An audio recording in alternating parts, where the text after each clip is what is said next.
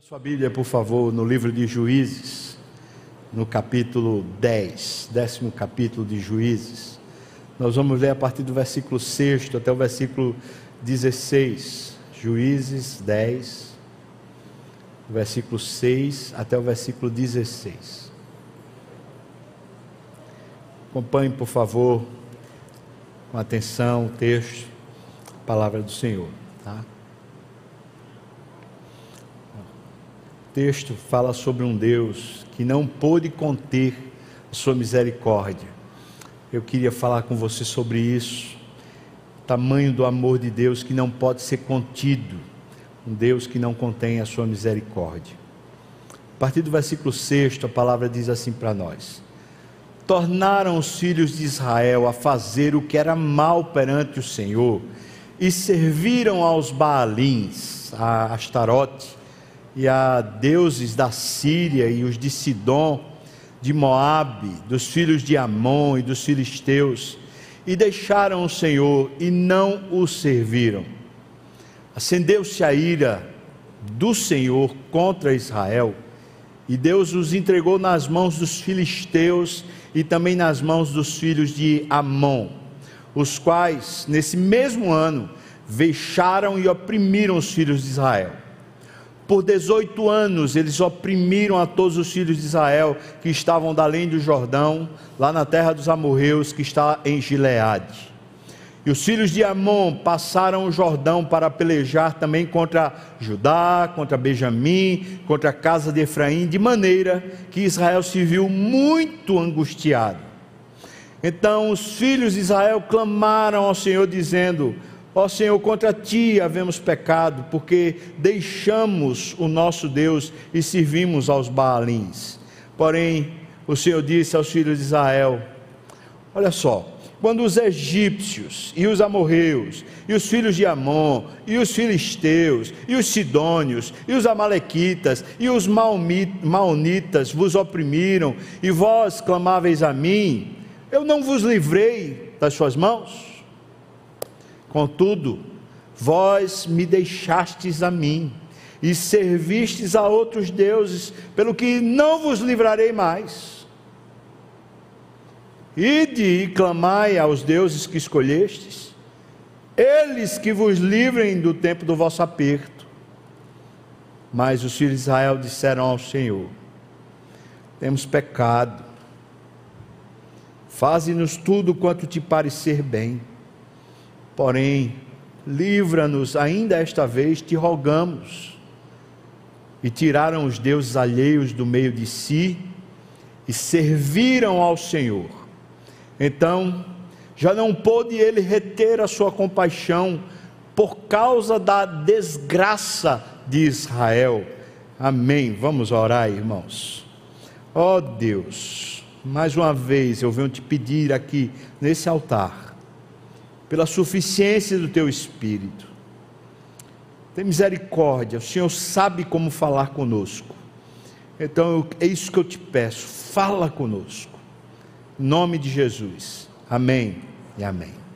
Comecei esse culto, nós começamos, na verdade, lendo Jesus falando sobre dez virgens. Ele fala que cinco eram nécias e eram cinco prudentes. Já expliquei o sentido daquela parábola no começo do culto.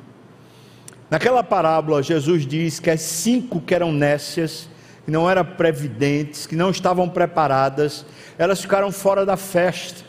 Jesus está dizendo que há um, um ponto final na história onde se define quem é de Deus e quem não é. Há pessoas que vão para o inferno, essa é uma realidade que há muito tem sido esquecida. Há pessoas que vão para o inferno. Há pessoas que, por mais que achem que tem alguma relação com Deus, quando Ele vem, elas simplesmente estão ausentes depois elas pedem misericórdia, mas já é tarde. Ali elas já estão no inferno. É a história que a gente ouve lá em Mateus 25. É a história do Deus de Israel. Esse Deus que muitas vezes nós entendemos como sendo no Velho Testamento um Deus duro, rigoroso, cheio de leis, de imposições. enquanto que no Novo Testamento nós ouvimos um Deus que parece que é misericordioso, amoroso, compassivo. Onde é que está o meu termo?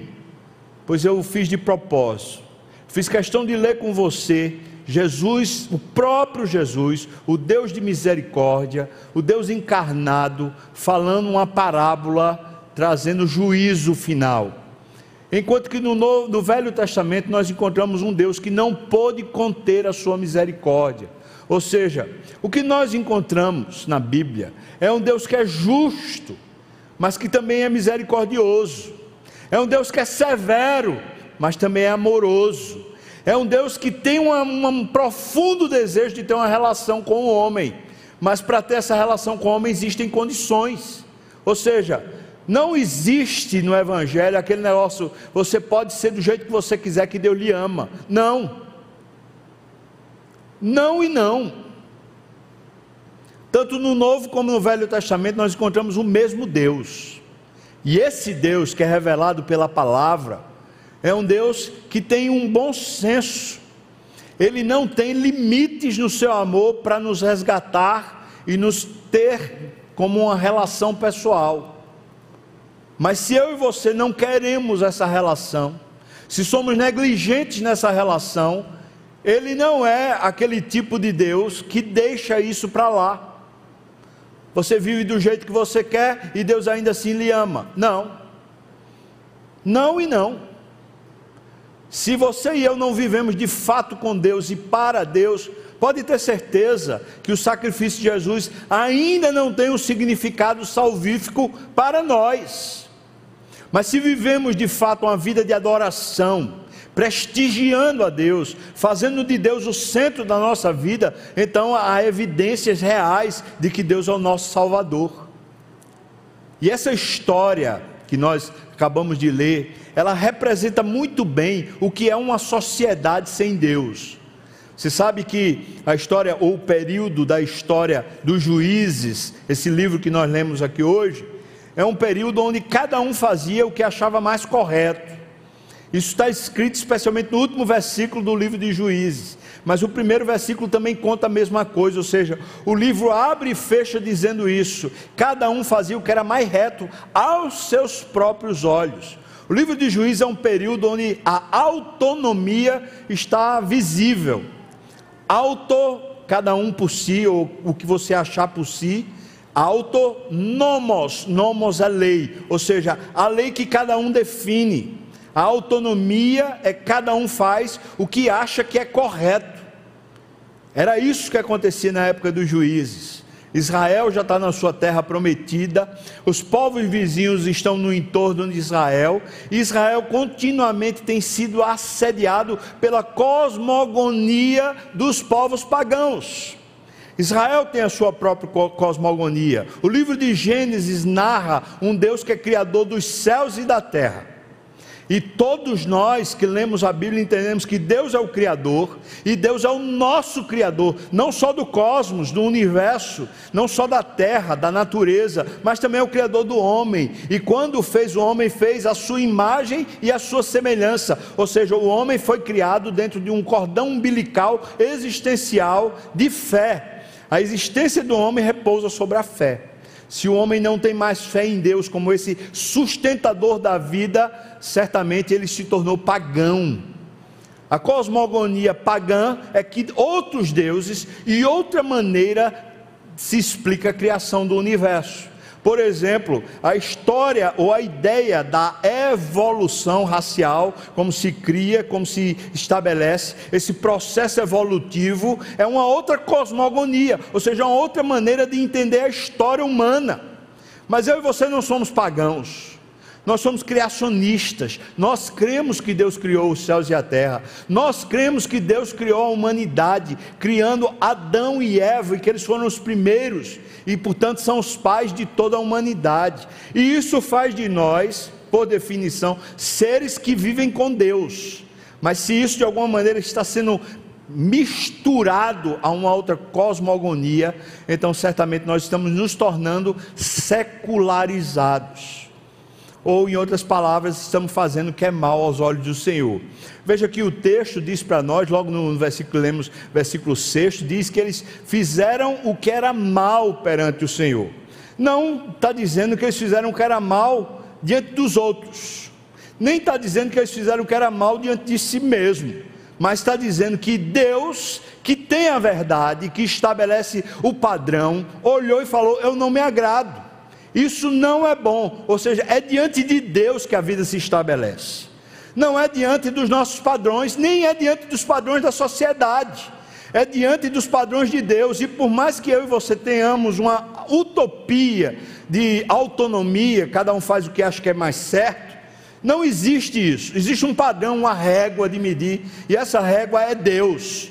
Deus diz o que é valor moral, Deus diz o que é real, Deus diz o que é certo, é Deus quem determina a ética, é Deus quem determina a moral, é Deus. Ponto. Estabelecido isso, Deus é quem determina o que é bom e o que é mal. Se for assim, nós estamos na cosmogonia cristã, ou seja, nós entendemos Deus como real e Deus como um Deus presente, que está ativo. Mas se a gente não acredita mais que Deus está presente e ativo, nós podemos estar na época dos juízes novamente. Ou seja, cada um faz o que bem lhe parecer, cada um é que determina o que é certo e o que é errado. O livro de Juízes, portanto, traz, traz essa dimensão. E essa história em particular me pegou como se fosse um anzol pela boca, porque mostra um Deus que não conseguiu, não conseguiu reter, conter a sua misericórdia. O que será que nós podemos, como seres humanos, fazer que Deus não retém a sua misericórdia?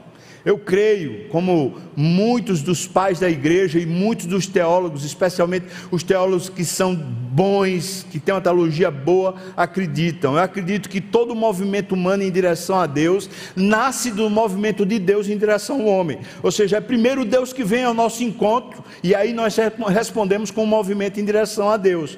Mas o que o texto está mostrando é que Deus veio ao encontro do povo trazendo agonia trazendo pressão.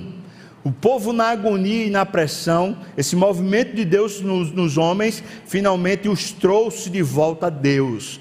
E talvez seja isso que a gente tá, tem vivido. Um movimento de pressão de Deus, um movimento de agonia que Deus tem trazido sobre a terra, para trazer aqueles que são filhos de volta ao altar, de volta a uma contrição, uma vida de adoração a Deus. Dito isso, eu quero olhar com você como essa história se estabelece. Dê uma olhada de novo, versículo 6, dizendo: fizeram o que era mal. Por quê? O que, é que significa fazer o que é mal perante o Senhor? Veja que o texto diz: serviram aos Baalins. Versículo 6: serviram a outros deuses. A palavra servir, que está aqui no texto, no original, a palavra significa labutar, trabalhar, fazer trabalhos. Em outras palavras, o texto não está dizendo que eles cultuaram outros deuses, adoraram outros deuses, mas está dizendo que na vida comum, odierna, nessa vida de trabalho que todos temos, em vez de trabalharem para Deus, eles trabalharam para os deuses pagãos. É isso que é mal diante do Senhor nesse texto. Alguém que diz, Eu sou de Deus, mas na vida, na prática, não trabalha, não serve a Deus, serve outras coisas que não o Senhor. Serve o seu próprio umbigo, serve a riqueza, serve aos seus, às suas lascívias, mas não serve ao Senhor. Quando não servimos, não vivemos de fato uma vida de serviço ao Senhor, isso é mal perante o Senhor, como está dizendo aqui. Eles serviram outros deuses. O versículo ainda fala no final, veja no finalzinho do versículo 6. Deixaram o Senhor. O que significa deixaram o Senhor? Não o serviram. Ou seja, não estavam mais servindo ao Senhor. Agora eu quero que você entenda, como sempre temos repetido aqui. Servir a Deus não quer dizer servir na igreja quer dizer servir na igreja e servir no mundo. Servir a Deus é todo o serviço que você faz. Agora alguém vai dizer, mas eu sou uma pessoa muito ocupada, não tenho como servir na igreja. Eu quero dizer para você, irmão, pode ter certeza que disso você também será cobrado. Como é que você diz, não, eu amo a Deus, mas você não ama e não serve a família de Deus? É nisso também que você será de alguma maneira cobrado. Porque se você diz que ama a Deus, e serve a Deus, como a família do Senhor, que é a igreja, é desprezada pelo seu serviço. Mas você serve a Deus na igreja, mas não pense que servindo na igreja, lá fora você serve a outra coisa que não a Deus. O crente, em qualquer serviço, em qualquer fazer, em qualquer labuta, ele faz para Deus, se de fato ele é crente. Então na igreja, ele está aqui para servir a Deus.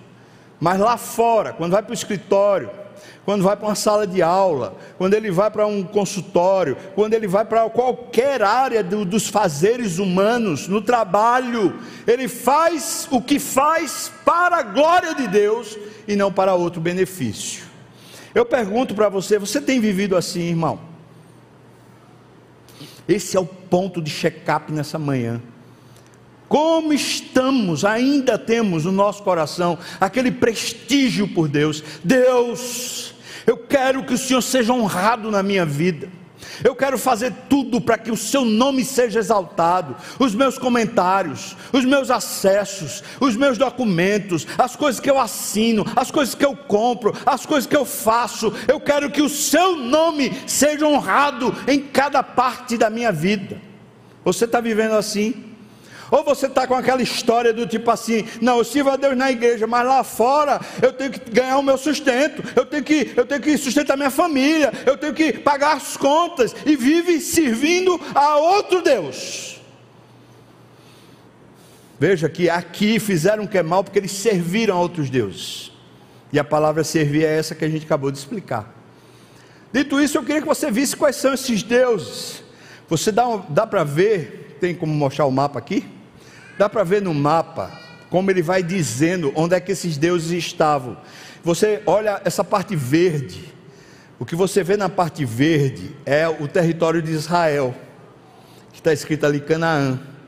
E você vê que eu fiz um xizinho para marcar onde é que estão os deuses que são citados nesse versículo 6, como eles estão ao redor de Israel. Então veja, Deus, Jesus disse: Pai, eu não peço que tire o povo, a família da fé, do mundo, mas que os livres do mal. Israel está no seu arredor, povos pagãos que estão querendo influenciar o estilo de vida de Israel. Assim como eu e você estamos no mundo, nós estamos cercados de pessoas que não andam com Deus, nem temem a Deus, estão tentando influenciar a sua maneira de viver. Veja que eles estão aqui ao redor. Isso aqui mostra muito bem qual é o quadro. Porque Israel está debaixo de uma pressão de deixar o Senhor e servir outros deuses. Mas aí eu quero que você entenda quais são esses deuses que são citados aqui. Pelo menos quatro deuses que são referenciados aqui. Primeiro, Deus Dagon. Dagon é o pai de Baal e é o Deus dos filisteus. O Dagon é onde tinha um templo que Sansão depois se torna juiz, depois dessa época que se torna juiz, e Sansão vai lá e mata, destrói o, o templo de Dagon e mata muita gente. Mas se Dagon é o pai de Baal, o segundo Deus que eu quero referenciar aqui é justamente Baal. Quem é Baal? Baal é o Deus da tempestade. E você sabe que nas culturas politeístas ou chamadas pagãs, essas, essas culturas, elas têm sempre um panteão de deuses. E esse panteão de deuses, eles terminam, terminam repetindo as mesmas ideias. Então, por exemplo, no panteão dos deuses nórdicos, existe um deus da tempestade, um deus do raio, que é chamado Thor, que agora se tornou super-herói mas é uma divindade, ele é um semideus, filho de Odin. Veja que agora Baal é esse semideus, Baal seria o Thor daquela, daquela cultura. O semideus, o deus dos raios e da tempestade, que é filho de, de Dagon, seria o Odin deles. Mas veja, quem é esse Deus Baal? Ele é o príncipe, porque ele é o filho do Deus lá, do poderoso. Ele é o conquistador Então, quando uma nação queria conquistar outra, ele tinha que servir a Baal, e ele também é o patrono dos navegantes, entendendo que os filisteus, veja, veja ali aquela parte amarelinha, são os filisteus. Do lado esquerdo, onde você está olhando, na parte amarelinha embaixo. Os filisteus eram um povo navegador, é dos filisteus que vem a palavra Palestina. Os palestinos são filhos dos filisteus. Assim fica claro para todos nós. A terra dos filisteus é essa, não é a terra de Canaã, não. Muita gente acha que a Palestina é o território de Israel. Está errado. A Palestina é aquela terra da Filístia, que é chamada hoje a faixa de Gaza. Aquela é a terra deles. Mas essa terra de Canaã foi dada por Deus a Israel. Bom, mas eu não quero entrar nesses pormenores, mas eu quero que você entenda. Esse povo daqui, dessa faixazinha amarela, eles servem a esse Deus Baal. E esse Deus Baal é o Deus do poder, é o Deus chamado Senhor, é o Deus que é o mestre do saber. O que é que esse Deus representa na, na história dessas civilizações? Ele representa aquele senhorio, aquela, aquela, aquele poder que a pessoa chega a um ponto que diz assim: Eu sou dono do meu nariz, eu não preciso ouvir ninguém, eu sei o que é melhor para mim, por favor, não se meta na minha vida. Esse Baal, esse Deus Baal, ele representa essa atitude humana. Quando eu e você estamos vivendo assim, dizendo para nós mesmos, dizendo para os outros com atitudes: olha, eu sou dono do meu nariz, eu não preciso me submeter às pessoas, eu não preciso me submeter aos processos, eu é que sei o que é melhor para mim. Nós estamos servindo a Baal. No trabalho, muitas vezes você está dizendo, eu sei o que é melhor, eu sei como fazer, é, eu, eu sei como resolver. Você está servindo a Baal, porque você é crente. Você está aqui comigo, irmão? Sim ou não? Você é crente, se você é crente, quem sabe da sua vida é o Senhor. E o seu Senhor não é Baal, nem é o seu umbigo. Você não é dono da sua vida. Você não é dono dos seus planos, você não é dono dos seus projetos, você não é dono dos seus patrimônios. Se você ainda acha que é dono do seu nariz, você está vivendo diante de Deus mal, e está servindo a Baal. Ele tem os seus dias contados. Deus é o Senhor da sua história. Para você ser de Deus, Ele lhe comprou com o sangue do seu filho. Você é propriedade exclusiva de Deus. Aqueles que são autônomos, no sentido dessa autonomia, aqueles que são donos da sua própria vida, que não se sujeitam mais às autoridades, aos processos, às coisas que Deus demanda, que não se sujeitam mais, esses estão servindo a Baal hoje.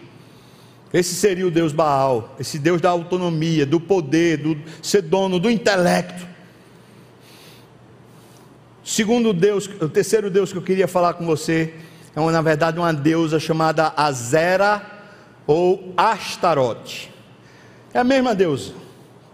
Citado de um, de um jeito ou citado de outro, de outro jeito, sempre é citado na Bíblia essa deusa chamada Azera ou Astarote. Quem é essa aqui? Ela é a deusa do mar, a deusa da fertilidade, a deusa do amor, a deusa da guerra, e ela é considerada a esposa de Baal nesse período da história bíblica. Quando você chega no Novo Testamento, você vai encontrar a, a, em Éfeso um templo à deusa Diana, Diana dos Efésios. Deusa Diana é uma expressão romana dessa mesma deusa Astarote. É a mesma divindade, agora só com outro nome, dentro de um outro panteão, um panteão romano. Quando você vai para a deusa, essa mesma deusa, sendo agora grega, é chamada de Artemis. É a mesma divindade. Você vai para a Grécia, tem essa mesma deusa, que é a, a mãe de, dos outros deuses. Essa Astarote aqui, ela representa a prostituição, a lascívia aquele estilo de vida de alguém que vive o tempo todo ensombreado por, por desejos sexuais, por duplo sentido, por brincadeiras perniciosas, por pornografia. Gente que é tomado por isso. Gente que perde tempo da vida, nem consegue trabalhar direito, porque vive na lascívia, é o tempo todo com os olhos aguçados para o sexo. O tempo todo sendo levado pela devassidão moral, o tempo todo sendo levado para orgias, bebedices e tudo quanto é devassidão. É esse Deus aqui. Na cultura odierna brasileira, essa seria Iemanjá, essa seria a chamada pombagira, que gera esse tipo de devassidão na mente e no coração das pessoas. Tem crentes que se dizem crentes, que estão querendo viver para Deus e dizem que querem viver para Deus, mas vivem debaixo desse tipo de principado e potestade. O coração inquieto, o tempo todo com lascívia, com os olhos sendo dominados por esse apetite sexual, a vida o tempo todo ensombreada, vivendo escondido com coisas que são perniciosas para a alma e para a sua fé. Pensa que esses deuses não estão mais no nosso, no, no, no nosso momento, na nossa existência? Fez o que era mal perante o Senhor. Alguns dos israelitas estavam servindo a Deus Astarote, com a vida de prostituição, com esses desejos e essa lascívia tomando conta da alma. quarto Deus que eu quero apresentar nesse panteão que é representado aqui pelas Escrituras é o Deus chamado Moloque. O Deus Moloque é dos Amonitas. Amon era filho de Ló, ou era neto de Ló, filho de Ló, na verdade, filho e neto ao mesmo tempo. Amon. Quem era Deus Moloque? Deus Moloque era uma representação de um, uma cabeça de boi, como um minotauro, uma cabeça de boi e um corpo de gente e ele é representado por uma estátua de metal, de bronze, e ele ficava sentado com as mãos assim, pronto para receber crianças. Entre as suas pernas, como se fosse sua cadeira, entre as suas pernas, há um baú. Nesse baú se colocava brasas vivas. Até que a estátua ela ficava toda vermelha de, de, de calor, pegando fogo. E como era o culto feito a esse deus Moloque? um casal pegava seu filho, o primeiro filho ou a primeira filha, e levava e colocava nesse baú o seu filho. Colocava nesse caixote o seu filho, matando o filho queimado, cozinhado aos pés de Moloque. Mas por que ele fazia isso? Ele fazia isso para trazer prosperidade à sua família.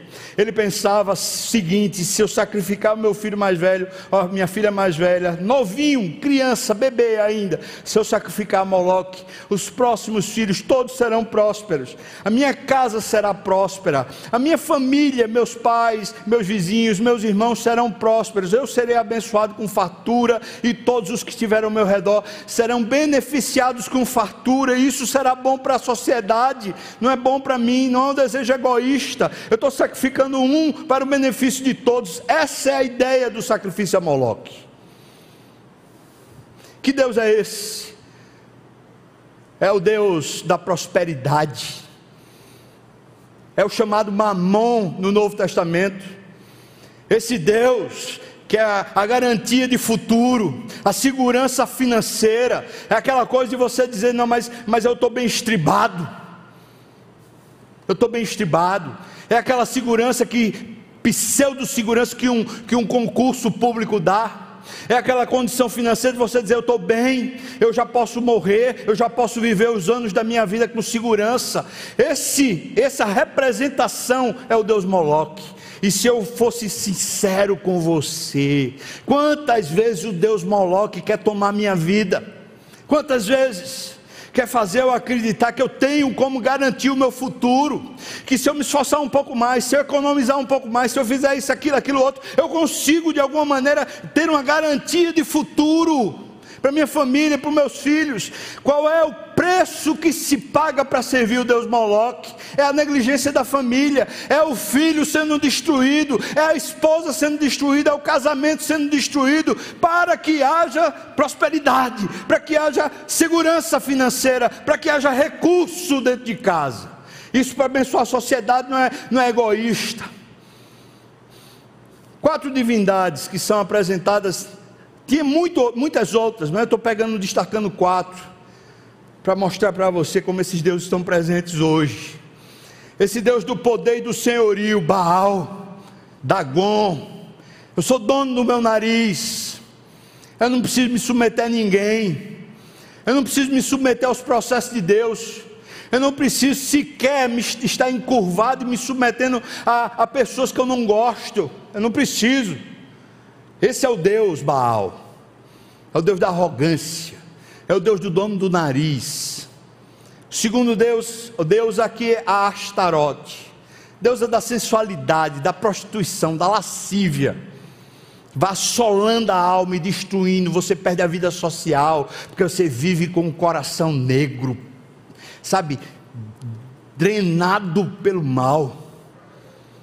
E o Deus, esse, esse Deus Moloque, que é o Deus da riqueza, o Deus da prosperidade, o Deus da segurança financeira.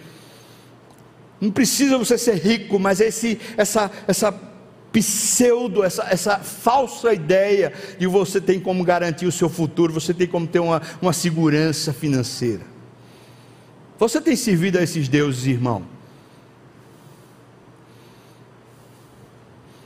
Você tem servido a esse Deus? Algum desses deuses? Eu conheço gente no casamento fala assim: eu vou ter que ganhar meu próprio dinheiro porque eu não posso mais me submeter a, a esses processos com meu marido, eu não posso me submeter mais a esses processos com minha esposa. Está se vindo a Baal. Conheço gente que eu, eu preciso fazer essas coisas porque é, ninguém vai ser por mim. Se, se eu não for, ninguém vai ser por mim. Está se vindo a Baal. Deus trouxe você aqui essa manhã. Você talvez está aí na internet, você está ouvindo o que Deus está falando para você. Se você tem servido a esses deuses, não importa quanto tempo você é crente, não importa se você nasceu no Evangelho, eu queria dizer para você que Deus não suporta esse tipo de prostituição espiritual. Traz consequências. E aqui o texto mostra para a gente, versículo 7. Versículo 7 mostra começando as consequências a chegarem sobre si. Veja o que diz: Acendeu-se a ira do Senhor contra Israel, e quando Deus está irado, o que é que ele faz? Diz aqui: entregou-os nas mãos dos filisteus, esse Deus do poder, lembra dos filisteus, Dagon e Baal? Hum? esse Deus da autonomia, do poder, entregou-os aos filisteus, entregou-os nas mãos dos filhos de Amon, esse Deus da riqueza. Interessante que Israel, quase nunca a questão é uma questão moral de prostituição, mas quase sempre essas duas coisas estão querendo tomar conta do coração de Israel. Essa coisa do poder, da autonomia, da prevalência, e essa outra coisa da segurança financeira, do capital, da riqueza. E Deus está dizendo: é isso que você quer, Israel. Você vai servir a esses deuses, pois então sofra as consequências da sua escolha. Eu não vou me meter mais, sofra as consequências das suas escolhas. É assim que você quer? Pois eu entrego você a esses deuses, a essas divindades, a esse tipo de governo, eu entrego vocês. E tem irmãos e irmãs que têm visto a sua vida sendo entregue à mão de demônios. Sua vida está sendo destruída. Aí você diz: Deus não me ama, Deus esqueceu de mim. Não, é o contrário. Deus prova o seu amor com você pelo fato do Filho Jesus ter morrido na cruz por você. Ele não negou o sacrifício pessoal para ter você como amigo, como um, um, um príncipe no trono dele. Mas eu e você temos nos iludido com o povo pagão. A sociedade tem ensinado a gente a viver, tem ensinado a gente a criar os filhos, tem ensinado a gente a se portar no mercado de trabalho. Não é mais a glória de Deus, é o meu nome. Não é mais a glória de Deus, é a minha relevância. Não é mais a glória de Deus, é o capital financeiro. Não é mais a glória de Deus, são os meus planos. Misericórdia, Senhor. Deus então nos entrega. Deus entrega você e sua casa e seus filhos e tudo mais a essa destruição. Entregou-os. Será que não percebemos que a entrega, quando Deus nos entrega as nossas próprias perdições, isso é a ira de Deus? Que isso cause temor no nosso coração. O versículo 8 diz: Os quais nesse mesmo ano, esses deuses e esses povos vizinhos, naquele mesmo ano vexaram e oprimiram. Essas duas palavras eu queria destacar. A palavra vexar aqui significa despedaçar. E a palavra oprimir significa amassar. Faz de conta que você vai fazer um estrogonofe. Você despedaça, picoteia toda a carne. A carne talvez ali, um chão, um chão de dentro, ou chão de fora, sei lá qual é que é mais dura. Você pega e diz assim: Eu tenho que amassar tem que dar um amasso porque ela está dura demais. Não tem cozinha ou não tem cozinhado que faça essa carne ficar mole, dá uma amassada. Deus pega o nosso coração duro, diz: então agora vocês vão sofrer as consequências das escolhas de vocês. É isso que vocês querem? Essa autonomia, essa arrogância, é isso? Vocês querem viver para ter uma segurança financeira? Pois eu entrego vocês. E aí, o que é que esses deuses pagãos fazem com a nossa história? Começa a fazer da gente picadinho começa a amassar. Você tem sentido uma opressão? Está pesada a vida, está sobrecarregado, está difícil. O que será isso, irmão? O que será? É por causa de muito trabalho? É não. Eu trabalho feito doido, mas meu coração está cheio. Eu trabalho muito mais do que a maioria de vocês, mas meu coração está vivo. Eu posso dizer para você, não é porque eu tenho mais energia do que você, mas quando não estamos debaixo desses deuses, eu e você vivemos, mas quando estamos debaixo desses deuses, eu e você morremos. Como é que está a sua vida? Hum? Você está sendo despedaçado, você está sendo amassado. Olhe, você talvez avalie e diga: Meu Deus, será que eu tenho sido, eu tenho sofrido a ira do Senhor? O Senhor tem me entregue aos meus deuses? Será? Deus odeia o adultério espiritual. Quando deixamos o nosso Deus e passamos a servir outros deuses, Deus odeia isso. Aí está a ira do Senhor. E aí, o texto diz para nós, no versículo 9, especialmente na parte final, quando eles começaram a passar toda essa luta, de maneira que Israel se viu muito angustiado. Talvez essa seja a palavra que define os nossos dias. Estou muito angustiado, está muito difícil. Que, que pressão é essa? Que angústia é essa? Pense aqui comigo de novo, na nossa cosmogonia cristã, a cosmogonia teológica. Nós fomos criados por Deus, a imagem de Deus. O nosso Deus é o Criador dos céus e da terra, com Sua palavra Ele define a história. A nossa história está nas mãos do Senhor. Você crê nisso? Diga amém. amém. Você crê nisso? Então, porque está agoniado? Porque está angustiado? Você está seguindo outra cosmogonia, são outros deuses que estão guiando seu coração. Volte-se em nome de Jesus para o Senhor. Volte-se de todo o coração e diga: Deus, eu tenho um pecado contra ti. Se você tem a cosmogonia cristã, você acredita que Deus é o Criador, o sustentador do universo, será que Ele vai resistir a você? Será que Deus não está com sua mão pronta para lhe levantar de volta? Será que Ele não é suficiente para garantir todos os seus dias? Será que Ele não é suficiente para abençoar sua família? Será que o nosso Deus não é o Todo-Poderoso Deus? É sim, é claro que é. Voltemos ao Senhor. Aqui está a definição da vida sem Deus, mesmo dizendo que é povo de Deus. E talvez você seja crente, mas está vivendo isso, e você diz, mas como, por quê? Está aqui. Três palavras que talvez definiriam melhor: despedaçar, amassar e angústia. Despedaçar, amassar e angústia. A vida toda partida,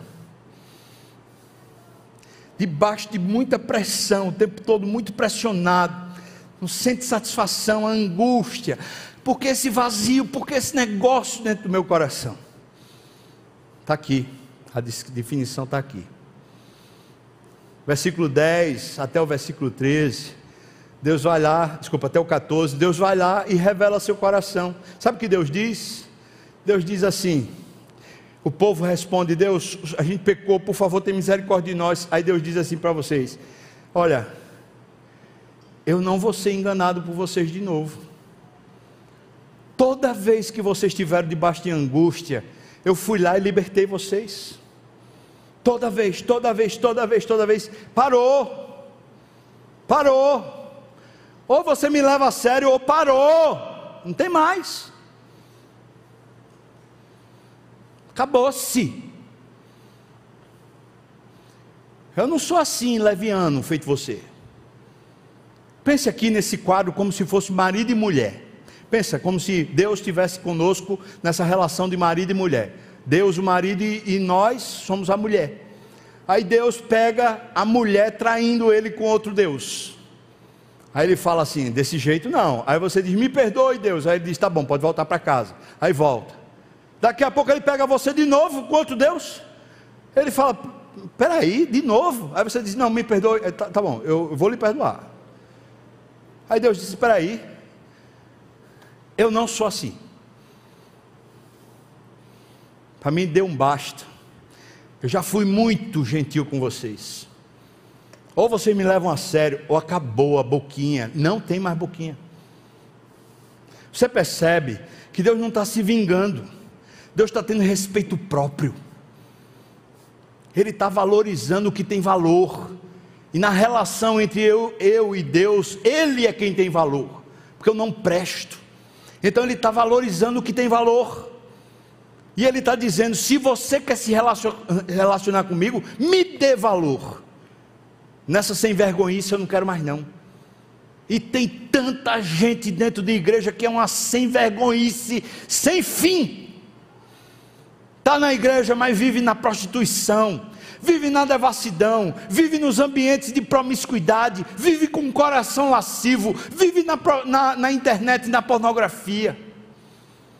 Tem muito crente dentro da igreja, mas é arrebitado o nariz, dono do seu próprio nariz, dono das suas próprias ideias, dono dos seus próprios projetos, não se submete à igreja, não se submete às pessoas, não se submete à família, não se submete aos processos de Deus. Arrogância, adorador de Baal. Tem um bocado de crente dentro de igreja que trabalha feito um doido para ter uma segurança financeira. Aí diz: é para dar, dar, qualidade de vida para os meus filhos, é para dar qualidade de vida para minha, minha idade posterior, quando eu estiver mais velho. Você nem percebe, mas você está adorando Moloque você está destruindo os padrões de Deus da sua vida, irmão. Você está sacrificando a família e os valores da família, porque você quer dar uma qualidade de vida. Abra os olhos no nome de Jesus. Se naquele tempo Deus dizia que eles estavam abandonando a Deus por servirem a outros deuses, Ele não fala de culto. Então hoje eu poderia colocar isso de maneira bem clara. Se eu e você, de segunda a sábado, enquanto a gente está trabalhando lá fora, no mercado de trabalho, a gente está com outros interesses que não a glória de Deus, está com outras preocupações que não a glória de Deus, a gente está com outra vida que não Deus ser o Senhor da nossa história. Irmãos, nós somos pagãos. Você diz, não sou crente, é não, não é crente, não, você é pagão. Você está dizendo que é crente, mas você não confia nele você não ama Ele, você não prestigia Ele, você não eleva, não exalta, não glorifica. Como você pode dizer que ama Ele, que vive para Ele? Versículo 13, veja Deus como está mostrando seus sentimentos. Contudo, vós me deixastes a mim e servistes a outros deuses, pelo que não vos livrarei mais. Tem gente que está quebrada por causa dessas questões. Emocionalmente, vezes a vida toda nas suas emoções destruída, despedaçada.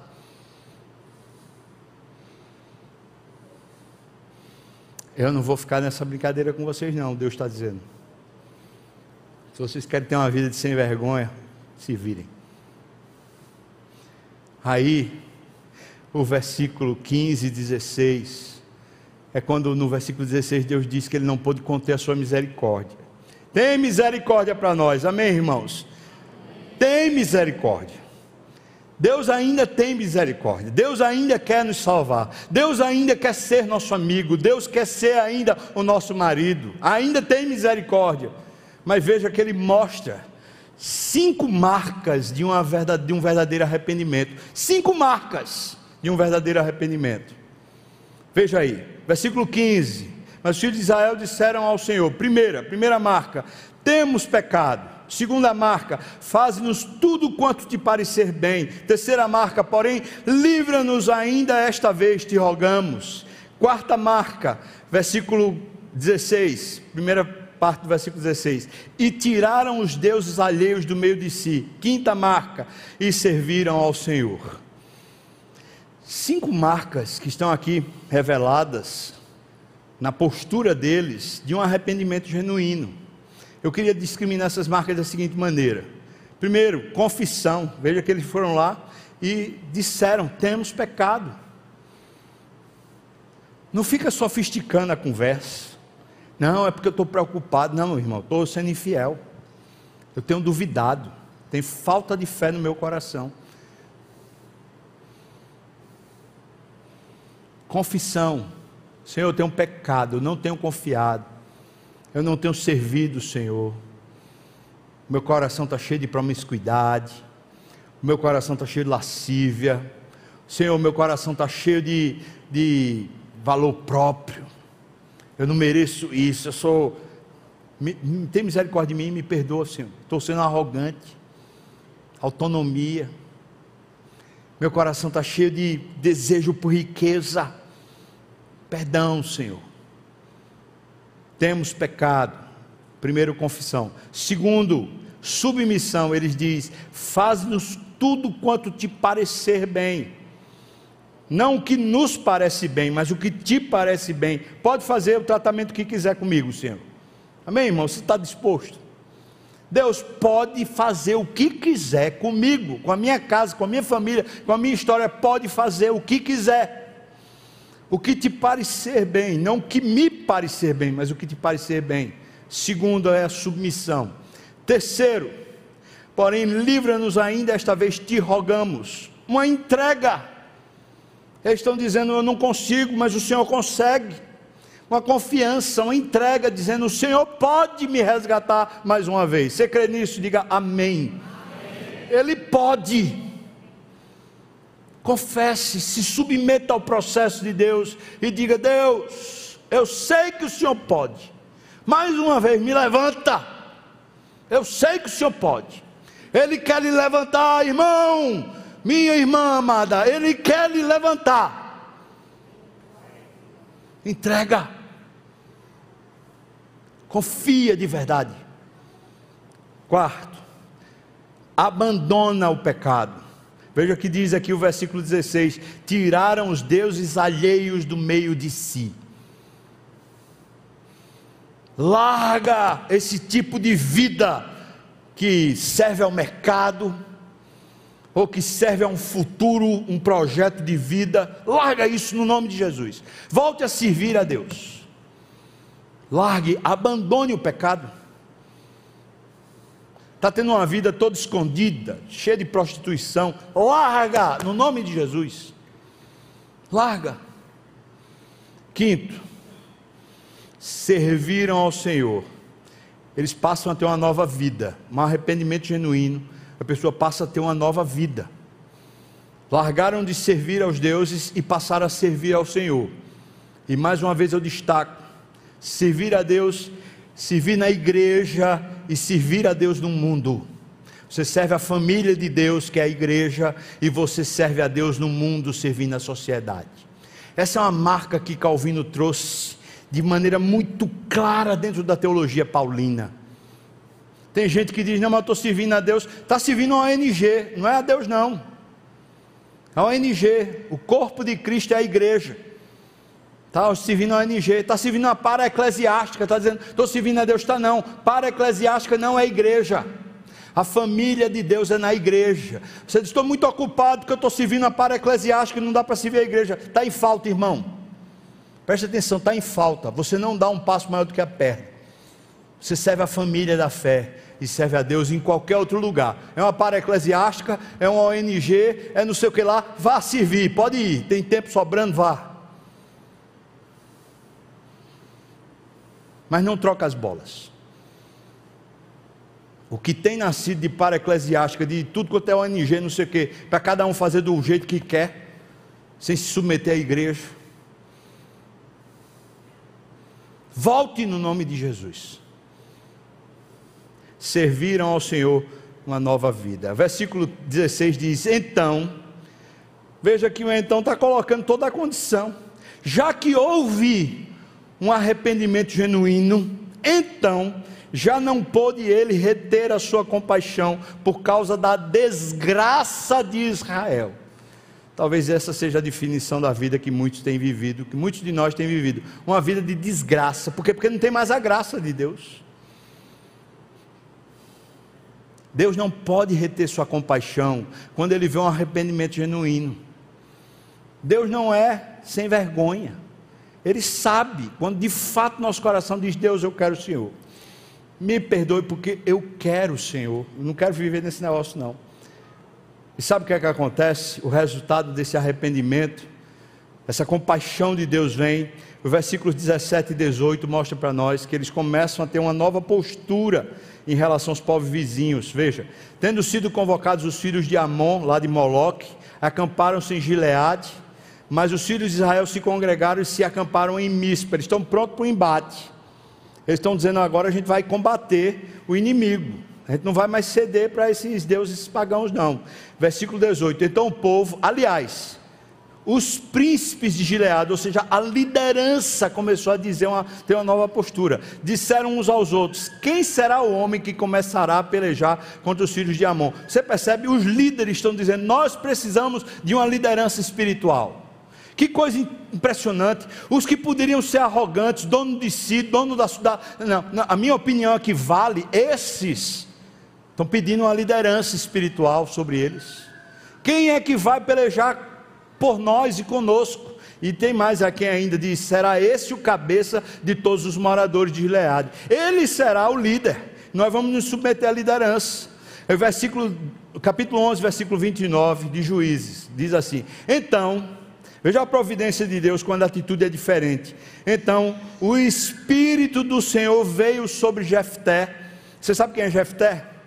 Jefté é um filho de uma prostituta. É uma pessoa que não tem linhagem.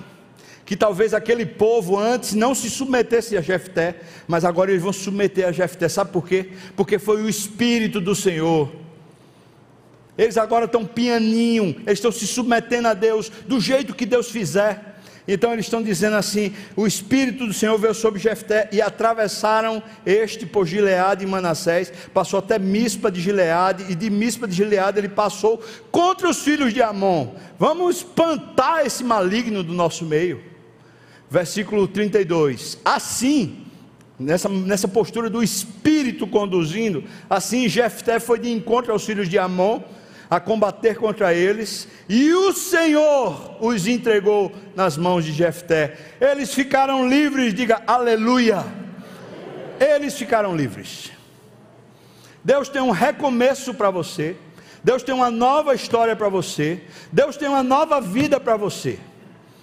Se você disser de verdade, do fundo do coração, Senhor, eu quero abandonar, seja lá o que for que tem me dominado, mas eu quero que o Senhor reine no meu coração, e eu quero viver para o Senhor, de todo o coração, nas condições do Senhor, do jeito que o Senhor quiser, eu quero viver para o Senhor. Meu irmão, pode ter certeza, Deus não retém a sua misericórdia. Ele não vai deter a sua misericórdia, e quando ele derrama misericórdia, ele começa a refazer os pilares, as histórias, colocam a liderança espiritual. Nessa liderança espiritual, a luta contra o inimigo reída vem e você vai prevalecer. Vamos nos levantar no nome de Jesus nessa manhã, irmãos. Chamando você, no nome de Jesus, para se levantar. Saia dessa postura. Se levante no nome de Jesus. Eu e você precisamos parar de servir outros deuses para servir só o Senhor, na igreja e no mundo, mas servir só o Senhor. Você tem servido a Deus na igreja?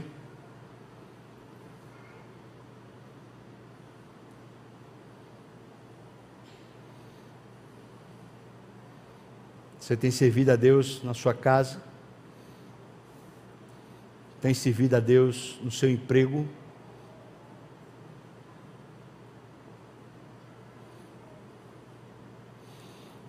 Quero chamar você para essa postura. Se você quiser hoje dizer, Deus, eu quero isso. Eu quero me submeter a todo o processo. Eu confesso que eu tenho pecado. Eu quero me submeter ao seu processo. Eu quero que o Senhor reine de novo na minha vida e faça agora um novo caminho acontecer em mim. Eu quero largar esses ídolos, essas coisas. E eu quero servir só o Senhor. Você está com essa oração de verdade no seu coração, eu quero chamar você a ficar de pé. Eu queria orar por você agora, nessa hora. Se essa é a sua postura de verdade. Amém. Amém.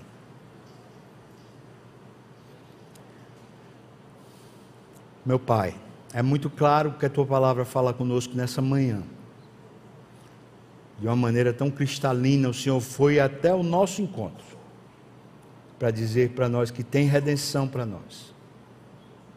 Hoje, Senhor, eu quero que o Senhor tire a culpa dos corações aqui. Tire o peso da condenação que o diabo tem lançado sobre as costas de irmãos e irmãs. Senhor, no nome de Jesus, tira essa opressão Pai, no nome de Jesus, eu te peço, repreende o maligno, Senhor Deus, livra o teu povo, cancela, Senhor Deus, essa dívida e esse peso no coração. Vem, Senhor, resgatar a nossa história, vem nos levantar de novo. Levanta, Senhor Deus, líderes espirituais que nos ajudem a caminhar com a atitude certa. Nos põe de volta no caminho, Senhor Deus. Não deixa a gente viver assim. Te pedimos perdão quando temos adorado Baal. Te pedimos perdão quando temos adorado Asterote, Senhor. Te pedimos perdão quando servimos a Moloque, Senhor. Meu Deus, tem misericórdia de nós e nos levanta de novo. Levanta o teu povo de novo, Senhor Deus. Uma viva esperança, com um coração cheio e pleno, Senhor. Aquece-nos para a glória do teu nome, no nome de Jesus, Senhor Deus. E que a graça do nosso Senhor e Salvador Jesus Cristo o amor de Deus, nosso querido e amado Pai, a comunhão, o consolo, o avivamento do Espírito, o poder do Espírito, a ressurreição de Jesus, venha sobre nós o povo do Senhor, não só aqui e agora, mas até quando o Senhor voltar e nos tomar vivos e previdentes para si. Aleluia! Amém. Louvado seja o nome do Senhor.